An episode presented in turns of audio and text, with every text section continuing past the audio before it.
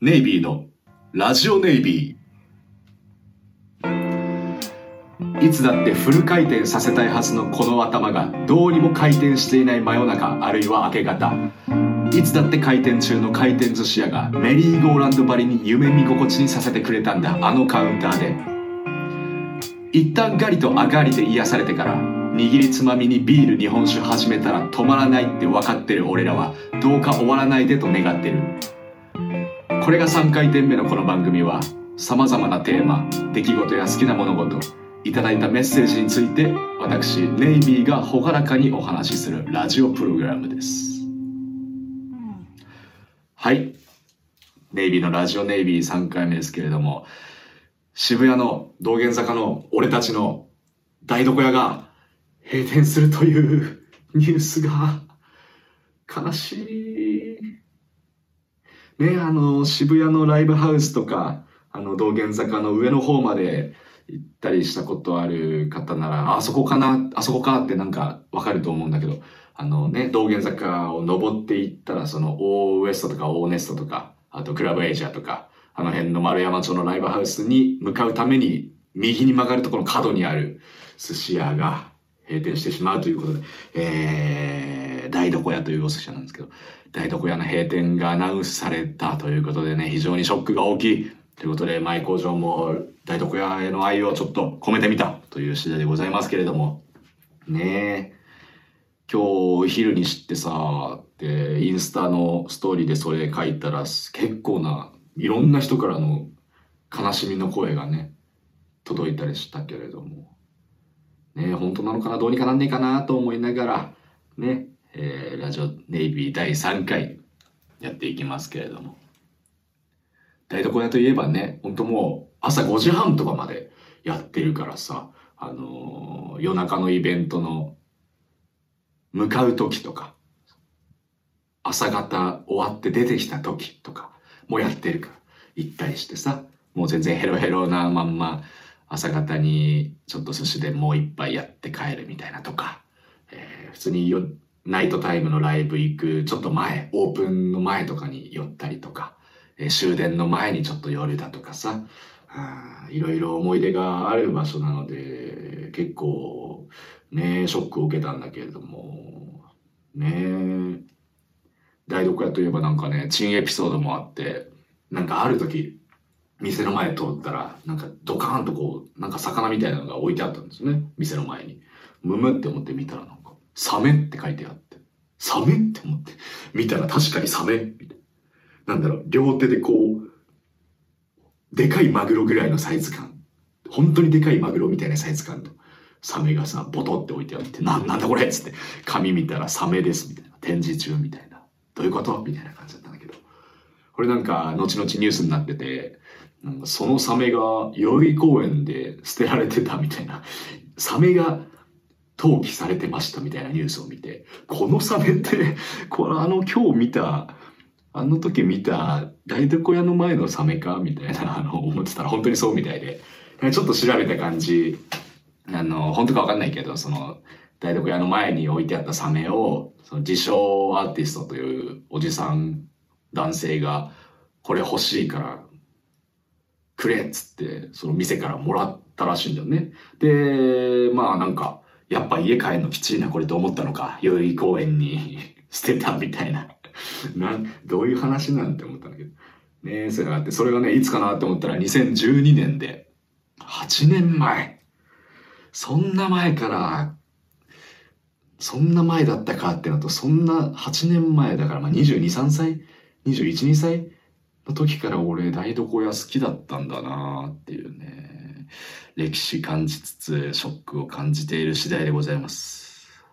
第3回もよろしくお願いします。うん。というわけでね、あの、先週買ってきたっつった縄跳びね、やってるんですよ。えー、1週間経ったけどね、4回はやったね。4回、毎日じゃないんかいって感じだけど、あれはきついのよ。一回さ、その2分間ずっと飛ぶってやつ3セット行こうと思ったんだけど、もうきつすぎて。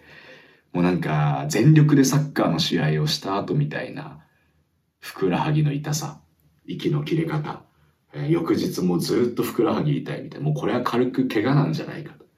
全治3日ぐらいの肉離れなんじゃないかというぐらいでも痛くて、ちょっともうね、2日間ぐらいもうダメだこれっつってやってたんだけど、そこからね、1回復活してやってみたらね、1分、2分間か、2分間かける3セット。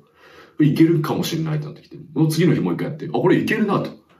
で、だからなんかこう、足の感じとかも、肺の感じとかも、なんかこう向上してるのを今ね、感じ始めている、えー、第3回なんですけども。あれね、やっぱ聞くと思うな。結構長距離、長時間マラソンやるレベルで聞いてる気がする。うん。あれを結構極めてったら、あのサッカーの試合とか出れる気がする。やっぱさ、久々にフットサルやった時とか思うけど、そのボール扱う技術云々というよりは、単純に一本ダッシュした後の息の切れ方がすごいっていうさ、そこが一番問題で、そこさえこう戻ってくればある程度はみたいに思うんだけど、まあそれってだいぶ下手になってんだろうけどね。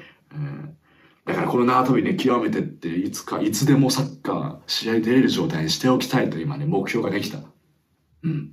私やっぱふくらはぎも結構使うから、そういう意味でも、えー、サッカー選手としての、えー、カムバックを果たすためのリハビリの一つ。ということで、ちょっと縄跳びはね、引き続きやっていきたいと思う。そろそろね、2分間飛ぶだけもいけてきたから、二重跳び1分間もね、プラスしてチャレンジしていきたいね。きついだろうなぁ相当きついだろうね。だし、今その縄跳び部屋の中でやってるんだけど、部屋の中でギリいろいろこうどかせばできるんだけど、多分二重跳びやったら天井とか当たっちゃうような気もする。うん。あとまあ、うるさくないように、うるさいんだろうけど、まあ日中にやるようにはしてるんだけど、うん。まあ、いつね、あれだからまあちょっとね、部屋の外でね、家の下とかでね、駐車場とかでね、二重跳びはチャレンジしますかね。うん。ということでね、えー、今回もメッセージをいただいているので、それ行きましょう。ありがとうございます。今回、これが上がる。噛んじゃった。これがあると上がる調味料はありますかと。ありますとも。たくさんありますとも。まず、それこそ寿司に必要不可欠。わさび。わさびですよ。ねえ。もう寿司にわさびがなかったらちょっとなんか意欲減るみたいなとこもあるよね。もうなんかもはやわさび食べに行ってるみたいなとこもある。それ、そう言うとちょっと、それとちょっとあれだな。失礼だな。うん。でもわさび必要だよね。もう回転寿司でわさびのこうぐるぐるってわさびだけのタレというかなんか流れてきたらもう絶対一回取ってね、ボーンとデカめに取っとくよね。うん。で、ブーストしてから、わさびブーストしてから食べるよね。うん。わさびはでも寿司だけじゃなくてやっぱ、あの、ステーキとか、あとなんだ、ステーキとか、蕎麦とかにももしかしたら入れちゃうかもしれない。うん。美味しいよね。あとまあ、わさび醤油ってもんは、わさび醤油という一つの調味料と捉えても、これもまた上がる、ぶち上がる調味料ではね。うん、わさび素晴らしいよね。あと、寿司屋で言うとガリ、生姜。まあ、ガリ、ガリは調味料なのかはちょっとあれだけど、さ、寿司屋行ったら、それこそ一旦席ついたらガリをバサッと取って上がり、お茶をね、共にこうガリ食ってお茶飲んで、まあお茶じゃなくてビールだったりお酒だったりするかもしれないけど、一回ガリで一回こうまったりしながら一皿目を吟味しながら3分ぐらいをね、まったりしてから始めるみたいな。で、本当にお金ない時なんかはもう、さ、そのガリだけでも気持ちいいわけだからさ、ガリで5分間うんうんとやって、まあ一皿頼んで、一貫ずつゆっくり食べて、一貫食べて、またガリやって、で、また一貫食べて、ガリやって、で、ガリやって、次の皿を考えて、ようやく2皿目つって、1時間で3皿ぐらいしか頼まないみたいなこともね、ありましたよね。迷惑な、旗迷惑な客だったかもしれないですけど。うん。ガリってのはいいよね。生姜はやっぱすりおろしてもいいからさ、冷ややっこはさ、家でもよく好きで食べるんだけど、やっぱ生姜を買ってきてすりおろして食べるってのがいいよね。ちなみにやっこにね、その生姜すりおろして、じゃあ何かけんのかっつうとね、醤油じゃなくて最近めんつゆ派になったんですよ。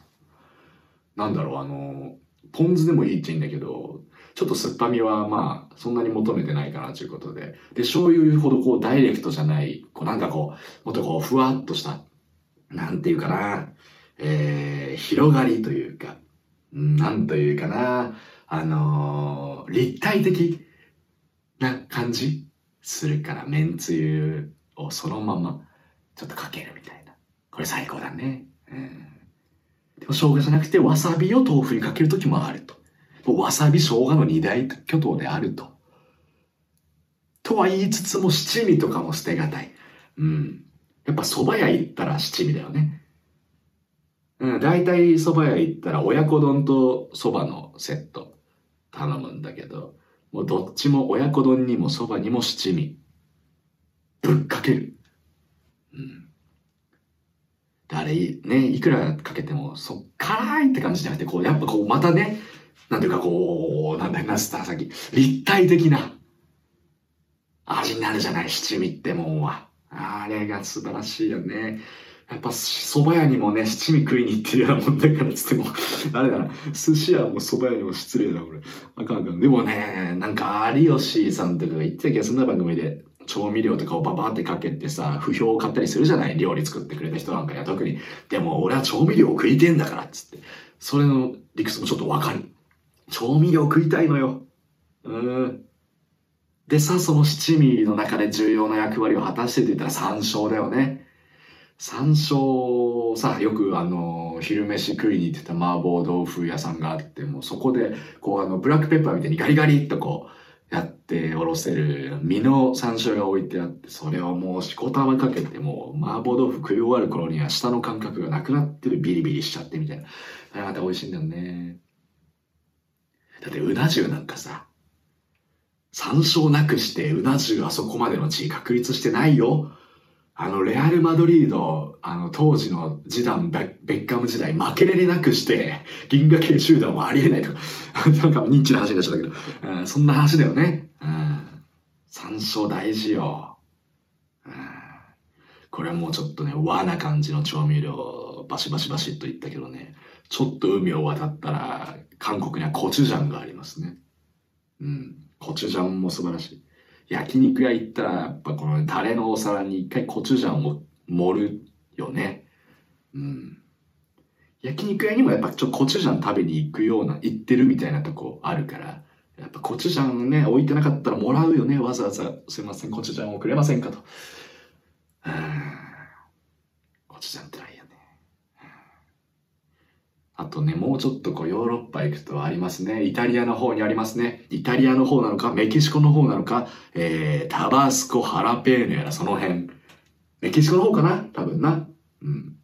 やっぱピザにはね、タバスコ、えー、タバスコ、パスタにはタバスコとか。うん、ピザには、あの、ドミノピザとか頼むときは絶対ハラペーニョトッピングをしちゃうんだけど、あの、青唐辛子。美味しいんだよね、あれが。あと、あの、ピザ屋にさ、たまにある、あの、オリーブオイルに唐辛子がつけてあるやつ。あれをね、デローンとピザにかけて食べるのがいいのよね。うん。あのオイル、あの、ピカンテっていうらしいんだけど、あのオイルがないとまたちょっとピザ屋入った時テンション下がっちゃうみたいなとこある。うん。大事ね。ピカンテって言うんだって。うん。オリーブオイルの唐辛子漬け。あれ大事ね。そんなもんかな上がる調味料。うん。柚子胡椒なんかもなんかね、瓶もらった時ね、素晴らしいなって思った。何でもよかったね。鶏肉焼いたやつに柚子胡椒とか。あれもぶち上げだったね。うん。そんな感じでございます。どうですか？皆さんの上がる調味料。うん。というわけでございましたけれども。えー、そういうわけでね、トークテーマ今日、まあ、15分か。うん、このぐらいにしていくか？今回は。こうやってからあの、何個かまだね、行きたいやつあったんですけども、あの、恋愛についてっていう、このザクッとした やつとか あったんだけど、まあ、まあ、次回以降とかにしますかね。恋愛についてってまた怖いテーマだよ、これ。なんか、良くないこと言っちゃいそうだもんな。うん。でももう大人だからな。わきまえたら発言したよな。そういうとこな。うん。まあまあまあ置いといて、そういうわけで、えー、ラジオネイビーではこんな感じでトークテーマ、質問、お悩み相談やメッセージを大募集しております。基本的に全ていただいたやつをね、このメモ帳にこう全部ストックしてありますから、いずれ採用させていただきたいという心持ちでございます。えー、ネイビーのウェブサイトの送信フォームか、えー、メールとか、YouTube のコメント欄とか、えー、Twitter、Instagram の DM とか、リプライとか、何でもいいので、何でもたくさんお送りください。というわけで、えー、ね、渋谷の寿司屋、台所屋は存続になることになんないかなうん。渋谷で一番古い回転寿司屋なんだってよ。40年間やってたんだって。その歴史の重み。ねえ、まあなんか、本当にやりきれない、やるせない気持ちでございますけれども、えー、引き続きね、5月、こんなにいい天気が続いてるのになかなかお出かけも行けないもんだけれども、まあなんか、なんとか楽しみを見出しながらやっていきましょう。ということで、えー、ありがとうございました。第3回、ラジオネイビーでした。